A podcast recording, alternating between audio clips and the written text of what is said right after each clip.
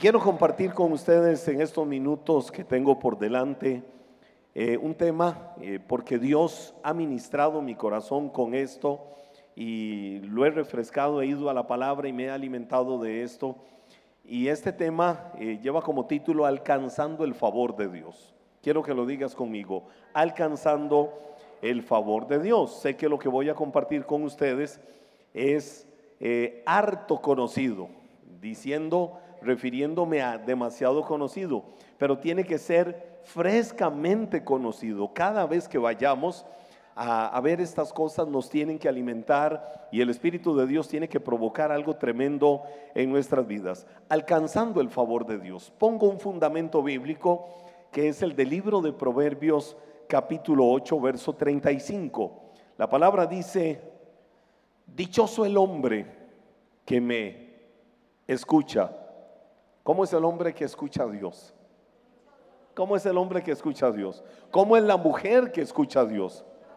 ¿Cómo son? ¿Saben qué? Tenemos un privilegio. Nosotros tenemos un privilegio todos los días. Estar hoy acá es un privilegio, no para que me escuchen a mí como hombre, sino para que escuchen a Dios hablando al corazón. Dichoso el hombre que me escucha y todo el tiempo se mantiene vigilante a las puertas de mi casa. Es decir, como un centinela, estando en el lugar donde debe de estar para recibir de Dios. El que me haya, el que me haya, el que me haya.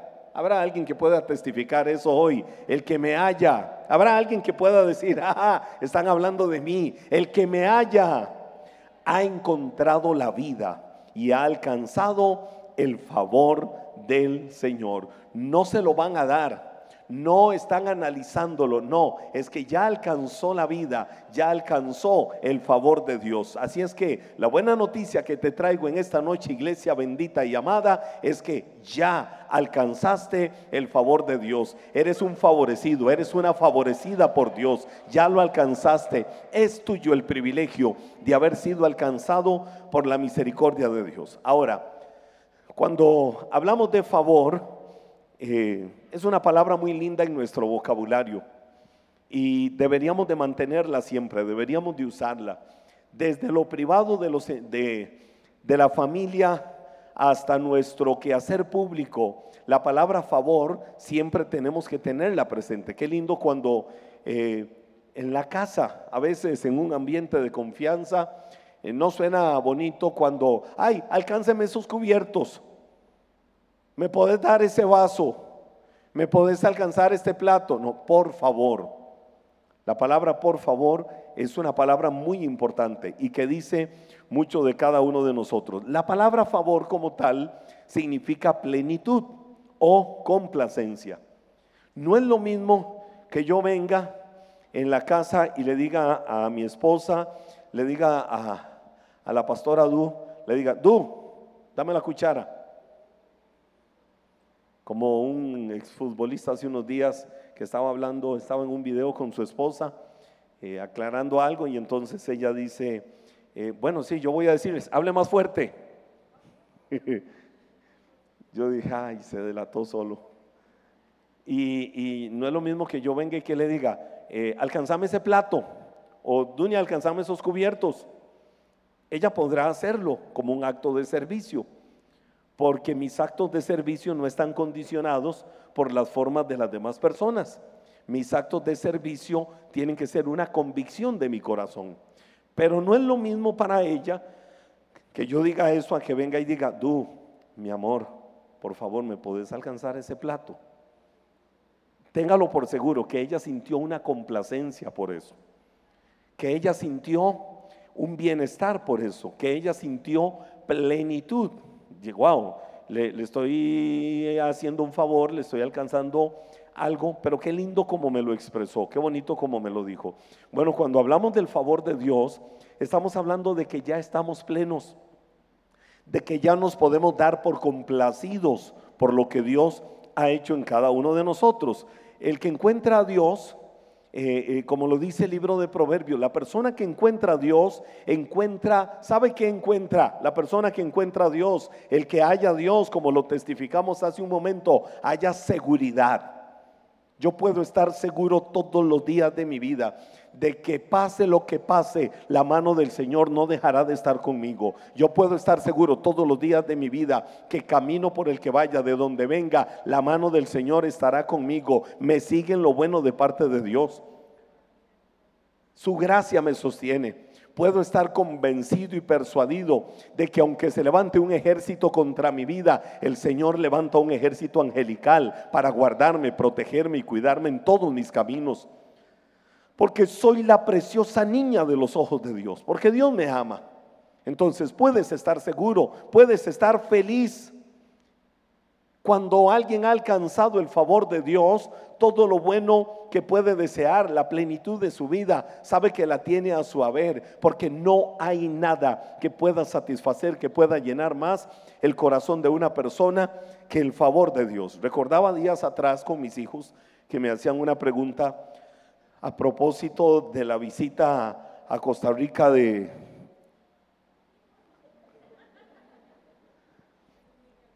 Es, que yo antes lo imitaba cuando podía ser así. Ahora que vino a Costa Rica, ahora que vino a Costa Rica, déjanlo sin miedo, ahora que vino. ya alguien lo dijo ahí con cariño. Ahora que vino a Costa Rica, Luismi. eh, y me hacían una pregunta y, yo les decía a ellos, les contaba un poco la historia de los muchachos del grupo Torre Fuerte, los hermanos Héctor y Heriberto Hermosillo más el baterista de Torre Fuerte, eh, Álvaro López, considerado el segundo mejor baterista del mundo. Ellos eran los músicos principales de Luis Miguel hace muchos años atrás, hace muchos años atrás.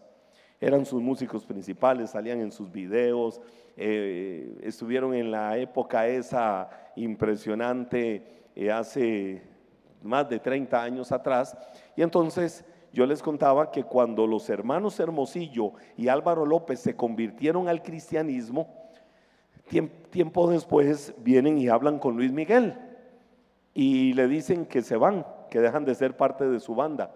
Y la historia testimonial de ellos fue de que Luis Miguel habló claro y tajante con ellos y les dijo, pidan lo que quieran, díganme qué es lo que quieren, pero ninguno de ustedes se me va ustedes tienen que seguir conmigo, ustedes no me pueden dejar. Y contaba Héctor Hermosillo, eh, muchos lo recordarán por aquella canción Serenata Espiritual, eh, y también ellos, eh, Torre Fuerte, por canciones como Altísimo Señor, una banda mexicana excelentísima, buenísima, que ha dejado huella. Y se volvió Héctor Hermosillo y le dice, Luismi, queremos decirte algo por más que nos ofrezcas todo acá en la tierra, Cristo nos dio lo que tú nunca nos podrás dar. Y la única razón por la que nosotros nos vamos es porque lo que Él llenó en nuestras vidas, ni la fama, ni todo el dinero de este mundo nos lo podrá dar. Y así fue como ellos dieron un paso al costado, siendo la banda de Luis Miguel, y fue donde nació el grupo Torre Fuerte. Ah, cuando uno entiende el favor de Dios, es que no hay nada en este mundo que pueda llenar tu vida, no hay nada que pueda llenar el vacío del corazón del hombre como lo hace Dios. El físico matemático francés Blas Pascal decía una frase célebre, todos los hombres tenemos un vacío en nuestro corazón. El ser humano busca llenar ese vacío de la forma que sea. El ser humano busca cómo satisfacer el hambre que hay en él, la sed que hay en él, la necesidad que hay en él. Busca el ser humano cómo llenarla. Y Blas Pascal decía, todos los hombres tenemos un vacío en el corazón y ese vacío tiene forma de Dios. Solo Dios lo puede llenar. Y entonces alcanzar el favor de Dios es alcanzar la plenitud de la vida. Ahora estamos en este mundo pasajero.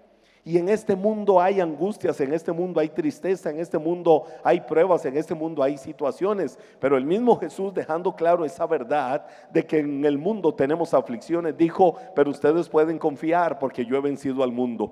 Es decir, yo estaré con ustedes todos los días hasta el fin del mundo. Podemos estar seguros que por donde crucemos en esta vida, ni lo alto, ni lo profundo, ni la misma vida, ni la misma muerte, ni los ángeles, ni principados, ni potestades, ni absolutamente nada de lo creado te puede separar del amor y del favor de Dios, porque nació en la obra maravillosa de Cristo allá en la cruz del Calvario. Por eso tenemos el favor de Dios. Ahora, ¿cómo lograrlo? ¿Cómo podemos lograr el favor de Dios? Quiero que digas conmigo, voy a tener cuidado. Número uno, ¿cómo yo puedo lograr el favor de Dios? Teniendo cuidado. Teniendo cuidado de qué? Hebreos capítulo 12, verso 15, la palabra dice, cuídense unos a otros. Vamos a hacer un ejercicio. Vuelve a ver a la persona que está al lado, le puedes dar un abrazo, se pueden dar la mano y, van a decir, ¿sabes qué? No, yo te voy a cuidar. Lo conocen, la conocen, no lo conocen, no lo conocen, no importa. Dile, ¿sabes qué? Yo te voy a cuidar. Yo te voy a cuidar. Ahora, ¿Qué quiere decir la Biblia con esto? Cuando dice, cuídense unos a otros, para que, cuídense unos a otros, para que ninguno de ustedes deje de recibir la gracia de Dios. Tengan cuidado de que no brote ninguna raíz venenosa de amargura, la cual los trastorne a ustedes y envenene a muchos. Mire el paso. Guárdense de que no brote en el corazón de ustedes. Pero por eso dice, cuídense los unos a los otros.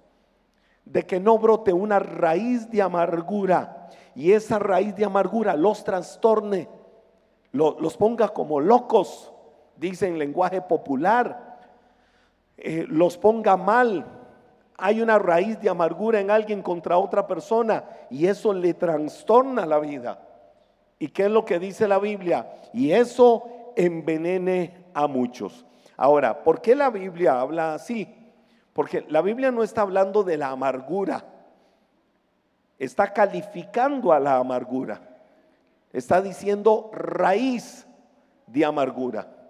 Y las raíces, cuando empiezan a desarrollarse, ¿qué es lo que hacen? Se van extendiendo entonces, una raíz de amargura en el corazón mío contra otra persona. La Biblia dice es venenosa y eso contamina, eso daña, eso envenena la vida de otras personas. ¿Por qué? Porque mi raíz, mi raíz de amargura contra aquella persona hace que yo contamine a otros a través de mi lengua. Por eso dice, cuídense unos a otros. Tenemos que ser tan centinelas que cuando escuches a alguien hablando de otra persona y lo está hablando de una manera cizañosa, lo está hablando de una manera venenosa, lo está hablando con amargura, ama y cuida tanto a aquella persona para hacerle saber que su corazón tiene que ser sano. Porque si le está siguiendo el juego, ¿qué es lo que está haciendo esa raíz? Te está envenenando, está dañando tu vida y cuando te dañó vas a dañar a otras personas. Y se va a crear un sentimiento malo, negativo, feo. Entonces, cuando la Biblia dice tengan cuidado, ¿de qué tenemos que tener cuidado? De nuestras relaciones con otros. ¿Por qué tener cuidado de nuestras relaciones con otros? Porque siempre hay riesgos en nuestra relación con otras personas de que broten raíces de amargura. El solo hecho de tener una relación con otra persona, el solo hecho de, compartir con alguien, ya es un peligro, ya es un riesgo para que broten raíces de amargura. Porque somos diferentes en temperamento, en caracteres, eh, los seres humanos, somos diferentes en cuanto a personalidades. Eh, me gusta o no me gusta lo que la persona hace, cómo habla, lo que dice. Eh, entonces, a veces en el, las relaciones con las personas podemos enfermarnos y hacer crecer una raíz de amargura, porque siempre está ese riesgo de que brote la amargura. Y la, amargura, el problema que tiene es que no te deja ver la gracia de Dios. La amargura no te deja ver el favor de Dios. Si hay algo de lo que yo estoy seguro es de que Dios quiere darte su gracia y su favor cada día, pero está en ti disfrutarlo con un corazón sano y sin amarguras. No está en el tema a compartir, pero Pablo le deja muy claro a los de la iglesia de Éfeso la cadena que hace que una persona envenene, contamine su corazón. Y creo que a todos los seres humanos nos ha pasado. Hay momentos en etapas de mi vida donde yo he tenido que doblar rodillas delante de Dios y decirle, Dios, quítame este sentimiento. Dios, quítame esto de mi corazón. Porque la Biblia, la Biblia dice en el libro de Efesios, eh, cuando dice enójense, pero no pequen, es decir, se vale enojarse, pero que el enojo no te haga pecar, que el enojo no te lleve a lo malo. Más adelante dice, quítense ustedes, quítense de ustedes toda amargura. Y aquí es donde digo la cadena que contamina, quítense la amargura. Inmediatamente dice ira. Es decir, cuando tu corazón se llena de amargura, contra otra persona, eso te va a generar una ira en el corazón contra aquella persona. Y esa ira en el corazón contra esa persona te va, te va a llevar al tercer paso. Quítense la amargura, la ira y luego dice el enojo. Primero una raíz de amargura que llenó tu corazón de ira y esa ira te trajo enojo. Entonces, a veces la persona anda como enojada, anda caminando por la calle, va manejando, está en algo y está como enojada la persona. Sus pensamientos, su voz interior, todos tenemos una voz interior. Eh, se dice, eso es estudio científico, se dice que nosotros los hombres nos alimentamos de la voz interior por lo menos 12 horas al día. Pero se dice científicamente que la mujer se alimenta de la voz interior solo 24 horas al día.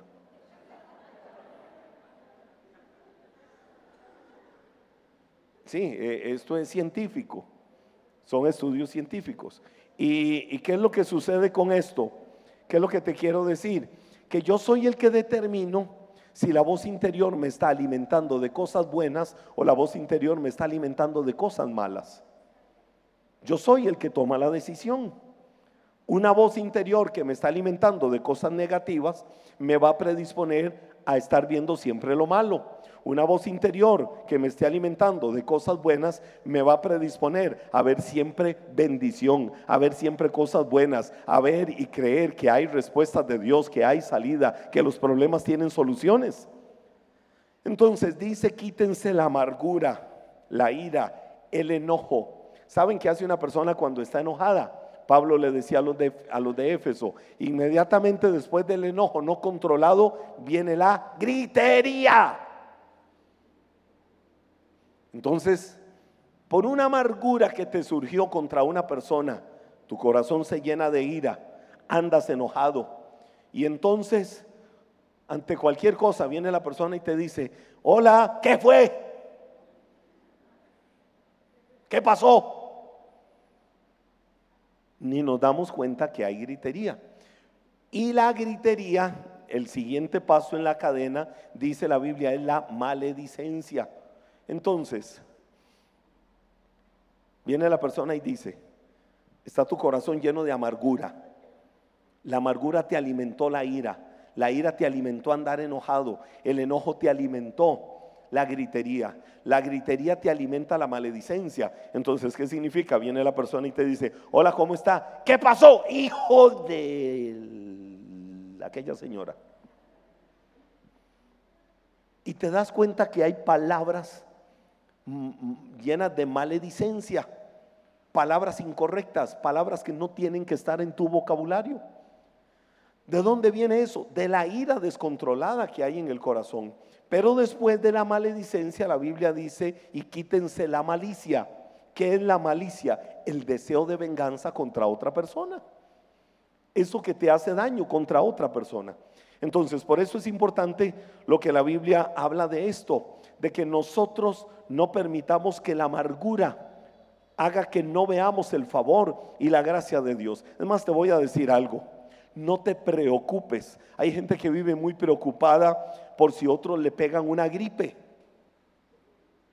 Y siempre andan más bien como la defensiva, que no me peguen la gripe. No te preocupes tanto por si te pegan o no te pegan una gripe, preocúpate por si te pegan la amargura. Porque esa es dañina, esa es destructiva, esa es venenosa. Y por ella, dice la Biblia, muchos dejan de alcanzar el favor de Dios. Entonces, tenemos que cuidar mucho nuestras relaciones con las otras personas. También tenemos que tener mucho cuidado, no solo de las relaciones con otros, sino que tenemos que tener cuidado de las palabras que salen de nuestra boca. Cuidemos cada día en virtud de alcanzar el favor de Dios continuamente, que es lo que sale de nuestra boca. El peor veneno no está en un frasco, el peor veneno está en la lengua. Y por eso Santiago dice, ella es como una pequeña chispa que enciende un gran bosque. Ella es como el pequeño timón que domina y gobierna una inmensa nave, un inmenso barco.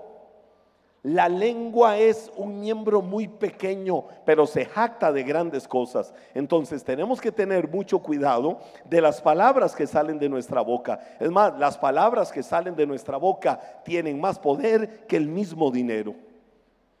¿Por qué tienen más poder que el mismo dinero? Les hago una pregunta. ¿Alguno de ustedes algún día vino a Cristo para reconocerlo como Señor y Salvador de su vida? ¿Alguien puede decir, sí, está hablando de mí. Si no la generalidad, casi la generalidad, ¿qué hicimos cuando llegamos a Cristo? ¿Cuál fue el primer paso que dimos? ¿Cuál fue el primer paso? Que si confesares con tu boca que Jesús es el Señor y creyeres en tu corazón que Dios le levantó de los muertos, ¿cuál es el resultado eterno? La Biblia dice, serás, serás salvo. Mire, el dinero no puede comprar eso. Una oración sincera, salida del corazón, corta pero sincera, cambia el rumbo total de la vida de alguien. El dinero nunca, todo el dinero de este mundo, nunca podría pagar eso, nunca podría lograr eso, pero lo hace una pequeña oración a aquel que es capaz de dar la vida eterna al ser humano. Entonces, con eso te demuestro que las palabras que salen de nuestra boca tienen más poder que el mismo dinero. Las palabras que salen de nuestra boca pueden hacerte vivir en un cielo o pueden hacerte vivir en un infierno aquí en la tierra. ¿Qué cosas las palabras que salen de tu boca? Mire, hay personas que salen de la casa todos los días y van con una expectativa de, ¿y si me va mal? Y, y yo siento que me andan persiguiendo y, y, tengo, no sé, tengo como una zozobra, tengo, tengo un sentimiento de que, de que algo me va a pasar hoy, algo malo, algo feo, y andamos alimentándonos. Nuestra voz interior nos anda alimentando de cosas malas. ¿Qué fue lo que David dijo para repeler eso? A mí el bien y la misericordia me seguirán todos los días de mi vida. Entonces, ¿qué hizo David todos los días de su vida? él tenía claro, a mí el bien y la misericordia me siguen siempre. Alguno puede decir, el bien y la misericordia me siguen todos los días de mi vida, al trabajo, al centro de estudio, a la casa, a donde quiera que vayas. Vamos, a mí, vamos, digámoslo, a mí, el bien y la misericordia me siguen todos los días de mi vida.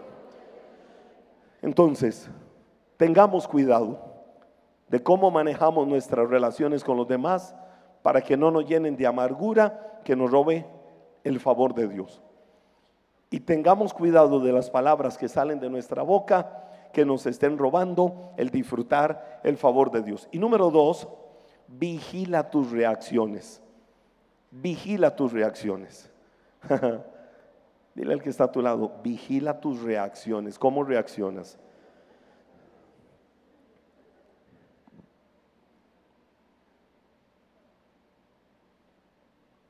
El primer libro de Samuel, en el capítulo 1, versos 6 y 7, la Biblia dice, pero Penina la molestaba y la hacía, ¿qué dice la Biblia? La molestaba y la hacía enojar hasta entristecerla. Penina la molestaba y la hacía enojar hasta entristecerla porque el Señor no le había concedido tener hijos. Y cada año era lo mismo. Penina se burlaba de Ana cada vez que iban a la iglesia, cada vez que iban a la casa del Señor. Y por lo tanto, Ana lloraba y no comía. Es decir, una persona aguijoneando a otra ya estaba logrando cosas negativas en otra persona. Pero veamos, ya vamos a ver un poco por, por pasos el contexto de esta historia. El punto es, ¿cómo nosotros tenemos que vigilar nuestras reacciones? ¿Cómo, no, ¿Cómo yo vigilo mis reacciones? Procurando no enojarme. ¿Por qué procurando no enojarme? El primer hijo yo creo que el primer hijo que tiene doña Amargura se llama enojo y eso hace que no veas el favor de Dios. ¿A qué me refiero con esto? Eh, cuando una persona hace llorar a otra, lo que está haciendo es provocando un sentimiento en esa otra persona. En el contexto, Ana y Penina eran esposas de un mismo hombre. ¿Recuerdan cómo se llamaba ese hombre? Ajá. Es que me gusta que algunos refresquen. Se llamaba el, el Cana. El Cana tenía dos mujeres. Recuerden que la ley lo permitía por aquello de que alguno diga el pastor dijo. Entonces, el Cana tenía dos esposas. Una se llamaba Penina y otra se llamaba Ana. Ana no podía tener hijos. Penina sí le había dado hijos, pero el Cana tenía un sentimiento especial hacia Ana. Había un sentimiento especial hacia ella, hacia Ana, aunque fuera la mujer que no le había dado hijos. Entonces, la otra, Penina, cada vez que subían al templo, iba el Cana con sus esposas y llevaba también ahí el Cana, perdón, Penina, llevaba a sus hijos. Y entonces cuando iban hacia el templo, ¿sabe ¿Sabe qué era lo que hacía? Eh, eh, Penina contra Ana. Era como decirle, amárgate la vida, ella con sus hijos de la mano. Amárgate la vida por lo que no tienes. En cambio, mira yo lo que tengo y lo que le doy a mi marido. Y eso la, la hacía estar triste, dice la Biblia. Y eso cada día la enfurecía y la enfurecía más. Ahora, Ana estaba afectada porque permitió la amargura en su vida por causa de Penina. Penina era un aguijón que continuamente estaba sobre ella. Era un aguijón que estaba ahí molestándola y molestándola. Es más, te voy a decir algo. Cuando en la vida te lleguen invitaciones instigadoras para enojarte, no las aceptes. Está en mí decidir, determinar si las acepto o no. Porque el favor de Dios está en tu vida. Y si el favor de Dios está en tu vida, la basura que otros quieren venir a depositar en tu vida, no lo vas a permitir. Elimina de tu vida el efecto tipo basurero. A mí no va a venir cualquiera a depositar toda la basura de su corazón sobre mi vida, porque yo tengo el favor de Dios. Yo no soy lo que el hombre diga que yo soy. No tengo lo que el hombre diga que yo tengo. Y no es que yo eh, no puedo hacer lo que el hombre dice que puedo hacer. Yo soy lo que Dios dice que soy. Yo tengo lo que Dios dice que yo tengo y yo puedo hacer lo que Dios dice que yo tengo. Y todo porque tengo el favor de Dios. Entonces Penina quería amargarle la vida. Era el aguijón de todos los días sobre Ana. Y cada vez que iban al templo, ella con sus hijos de la mano, y la volvía a ver de una manera despectiva, humillante, diciéndole, no era solo con gestos, no era con solo con expresiones no verbales, es que también ella verbalizaba y le decía, amárgate, mira, amárgate por lo que no tienes. Y Ana tenía ese sentimiento. Recuerde que en el contexto de la mujer judía, lo más maravilloso de acuerdo al proceso de formación histórica, lo más maravilloso, lo más grande, la plenitud es llegar a ser mamá. Y yo creo que por naturaleza ese es un anhelo intrínseco, natural en el corazón de cada mujer. La bendición de llegar a ser mamás. Entonces ella la afectaba con esto. Y la Biblia dice que no lo hizo por un tiempo. No, la Biblia dice que lo hacía año tras año. Oiga, pasaba tiempo. La pregunta entonces no es si alguien te va a molestar, es si permites que lo que esa persona hace molestando afecte y dañe tu corazón. Año tras año Penina buscaba hacerle la vida de cuadritos amargándola. Entonces la hizo enojar, la hizo traer amargura a su corazón y ella lloraba de tal manera que la Biblia dice de Ana que ella lloraba mucho, es decir, estaba deprimida y sabe qué pasaba, no comía. Ana no quería comer de lo mal que estaba, pero es que otra persona estaba condicionando sus estados de ánimo. Tienes que tener tanta claridad quién eres en la vida, hijo, hija de Dios.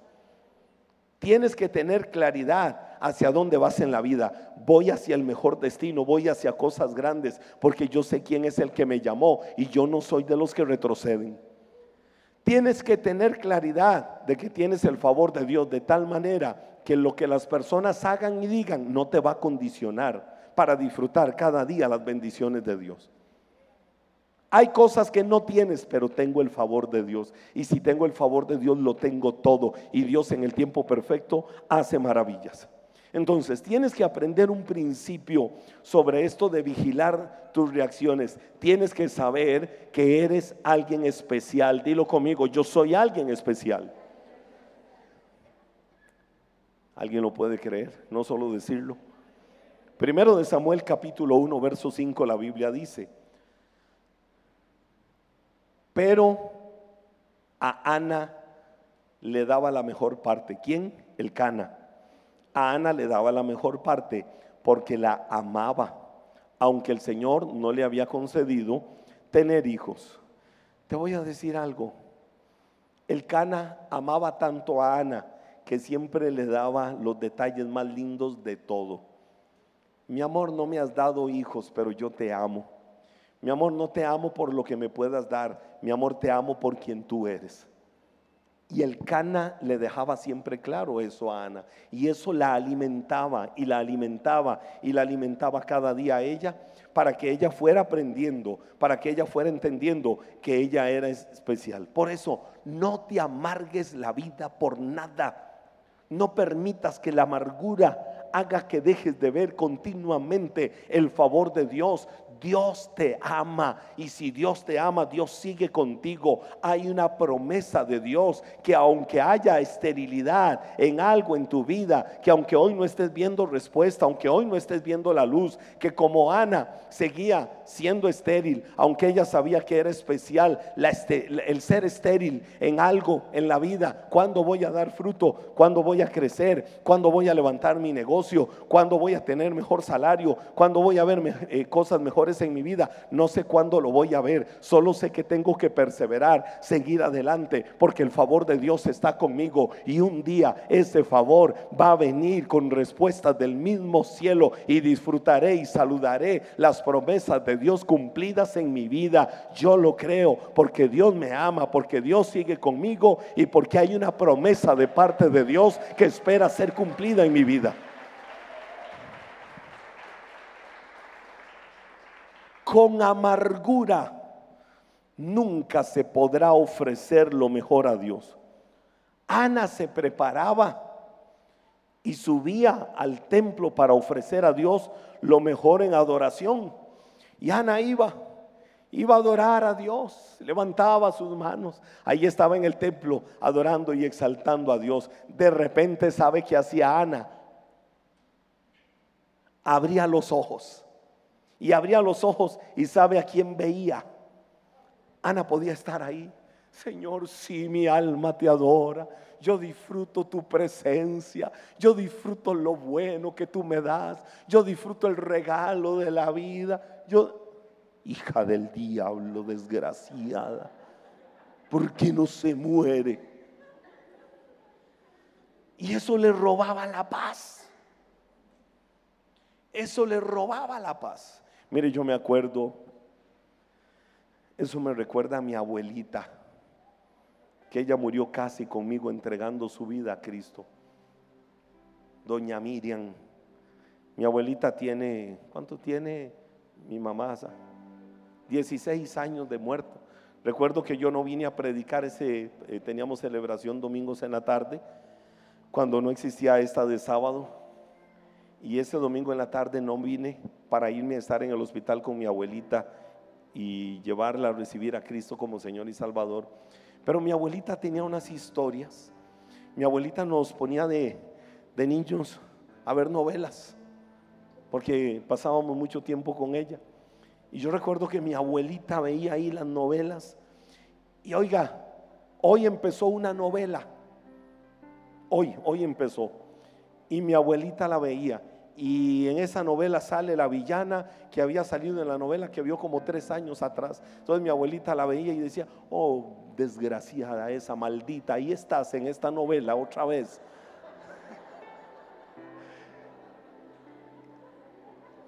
Y mi abuelita se ponía a pelear con las de las telenovelas.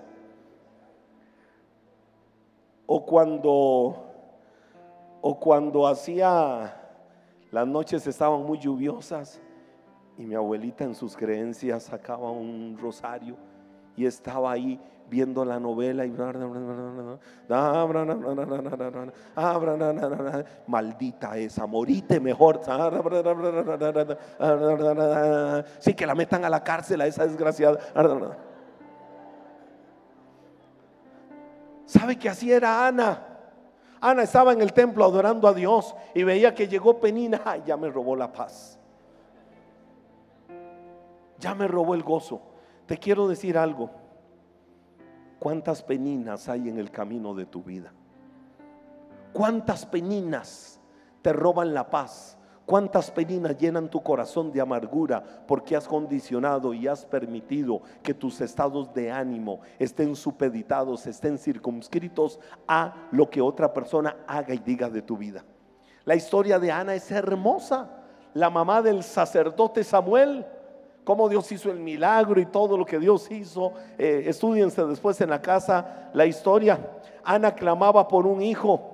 Ella siempre oraba, Dios bendíceme, Dios quita mi esterilidad, Dios dame un hijo. Pero mientras tanto llegaba Penina con sus hijos y cuando pasaba cerca de Ana, Ana se desenfocaba del plan y del propósito de Dios para su vida.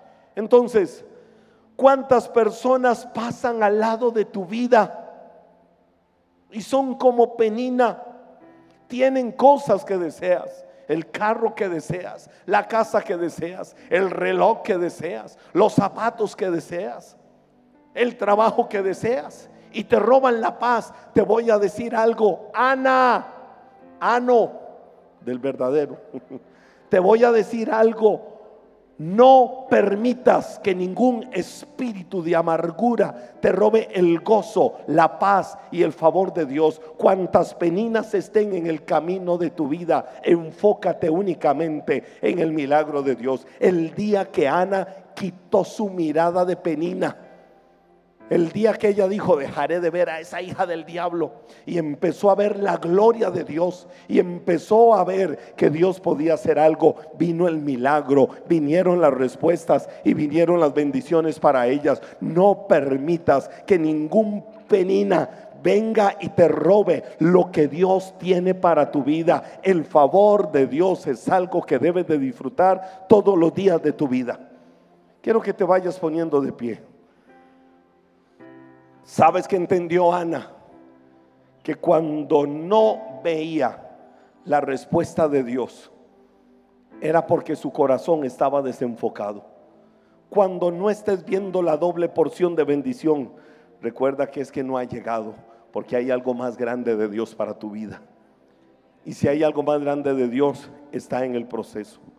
Está en el proceso. Hay un tiempo de Dios para que llegue a tu vida lo que debe de llegar lo que no has recibido, lo que no has recibido, lo que no has recibido todavía, la respuesta por la que has clamado y que muchas veces te has desenfocado viendo las circunstancias. La respuesta que no has recibido es porque está siendo procesada, es porque están preparando la doble porción para tu vida y es lo que tienes que creer. Levántale tus manos a Dios, levanta tus manos al cielo y crea su palabra. Con amargura nunca podrás ver nada especial de parte de Dios. Ana era especial, Ana era escogida, Ana era privilegiada. Y Dios no le había dado todavía un hijo. Ella luego tuvo muchos hijos. El primero fue Samuel pero vino a partir del momento en que ella abrió su corazón y entendió que habían cosas que estaban mal en su vida. No te permitas que nada de lo malo en tu vida te amargue la vida. Nuestros días cambian, tu vida cambia, los días de tu vida cambian cuando ves el favor de Dios en los pequeños detalles de la misericordia de Dios. No pierdas el tiempo, iglesia reclamando lo que te hicieron, cómo te amargaron la vida en algo. No pierdas el tiempo odiando por todo lo que has tenido que vivir en la vida. Aprovecha el tiempo declarando que eres un bendecido y una bendecida que tiene el favor de Dios, que tiene el favor de Dios. Levántale tus manos a Dios, levanta tus manos. Estamos en un ambiente de adoración, liberándonos, sacudiéndonos de toda eso, esa mentalidad desenfocada hacia aquello que nos saca del propósito de Dios. Eres el amado y la amada de Dios.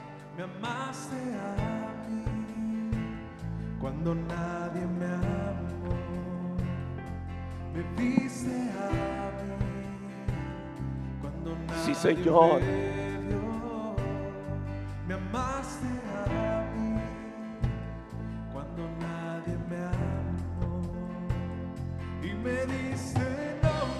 ¿Sabes quién eres? La niña de los ojos de Dios. El que te amó. Él te amó.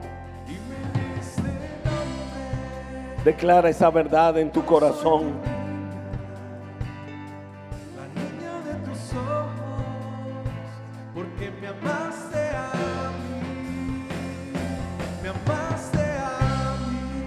Señor.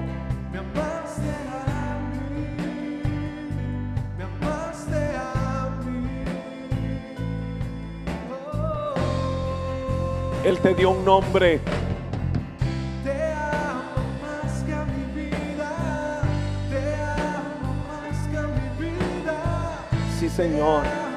Vamos, sacúdete. Eres una Ana llamado, llamada por Dios. Sacúdete de la amargura. Sacúdete del enojo. Sacúdete de aquello que te aleja del favor de Dios. Disfruta cada día plenitud, la bendición de Dios sobre tu vida y lo que Él te ha dado. Él te amó, iglesia, Él te amó. Y hoy puedes declarar y creer que eres la niña de los ojos de Dios.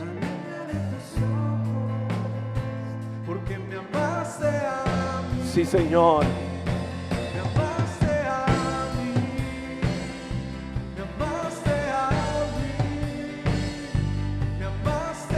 En el nombre de Jesús.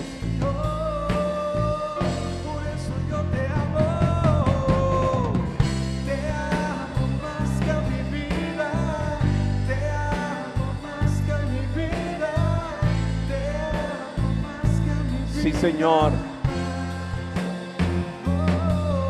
Dile a Él con un corazón libre. No maldigas, bendice. Disfruta la plenitud, es decir, el favor de Dios sobre tu vida. En el nombre de Jesús.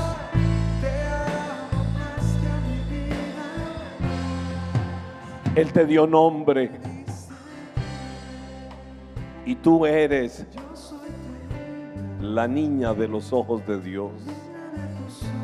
Sí, Señor. Padre, gracias por tanto amor y misericordia. Gracias por tu favor y por tu bendición. Eres la niña de los ojos de Dios. Párate firme en la brecha. Camina firme. Soldado, camina firme, valiente, con decisión.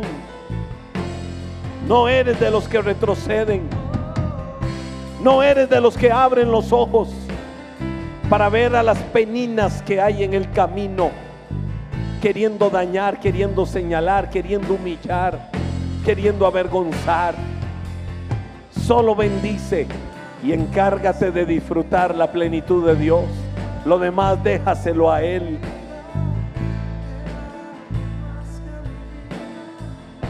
En el nombre de Jesús.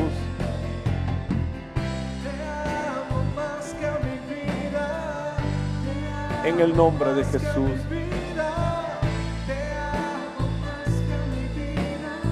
Padre, gracias por todo tu amor. Gracias por tu misericordia, Señor, sobre tu iglesia, por cada uno de nosotros, tus hijos. Señor, hoy queremos aprender a caminar en tu favor cada día. Es algo que ya tú nos has dado, pero que muchas veces no lo disfrutamos, porque hemos permitido el peso de la amargura, de la ira, del enojo y toda la cadena que eso trae sobre el corazón. Hoy decidimos tener un corazón sano, limpio, un corazón renovado que te honre a ti, que bendiga, Señor, a quien maldice Señor, que aunque el enemigo se haya levantado en el camino, no vamos a abrir nuestros ojos para ver lo malo que hacen aquellos que tienen el espíritu de Penina. Vamos a tener el espíritu de Ana cuando entendió Dios que solo tenía que adorarte a ti, que solo tenía que estar en el templo concentrada en tener su mirada puesta en ti, oh Dios. Y fue cuando empezó a venir la respuesta, y fue cuando vino el milagro, y fue cuando vino sanidad, y tú quitaste la esterilidad, Señor, y le empezaste a dar hijos. Tú le diste bendición. Señor, vamos a dar a luz muchos sueños Vamos a dar a luz muchos propósitos. Vamos a dar a luz muchas cosas maravillosas que vienen de parte tuya, Dios. No vamos a permitir que el enemigo gane ventaja y gane terreno cuando se levanten los espíritus de penina para amargarnos la vida. En el nombre de Jesús, yo decido caminar en bendición porque disfruto el favor de Dios. Iglesia, esta semana el favor de Dios está sobre tu vida. Esta semana la bendición de Dios está sobre tu vida y puedes tener certeza de que Él camina contigo, de que Él te sostiene, de que Él te sustenta, de que no se dormirá el que guarda tu vida, de que te sigue en el bien y la misericordia todos los días de esta semana. Y el Señor te bendice, el Señor te guarda, Él hace resplandecer la gloria de su rostro sobre tu vida. El Señor extiende su favor, su misericordia sobre tu vida. Te guarda en todo tiempo de todo mal para que nada te dañe y te cubre con su paz y su bendición en el nombre bendito de Cristo Jesús. Nombre que es sobre todo nombre. Amén y amén.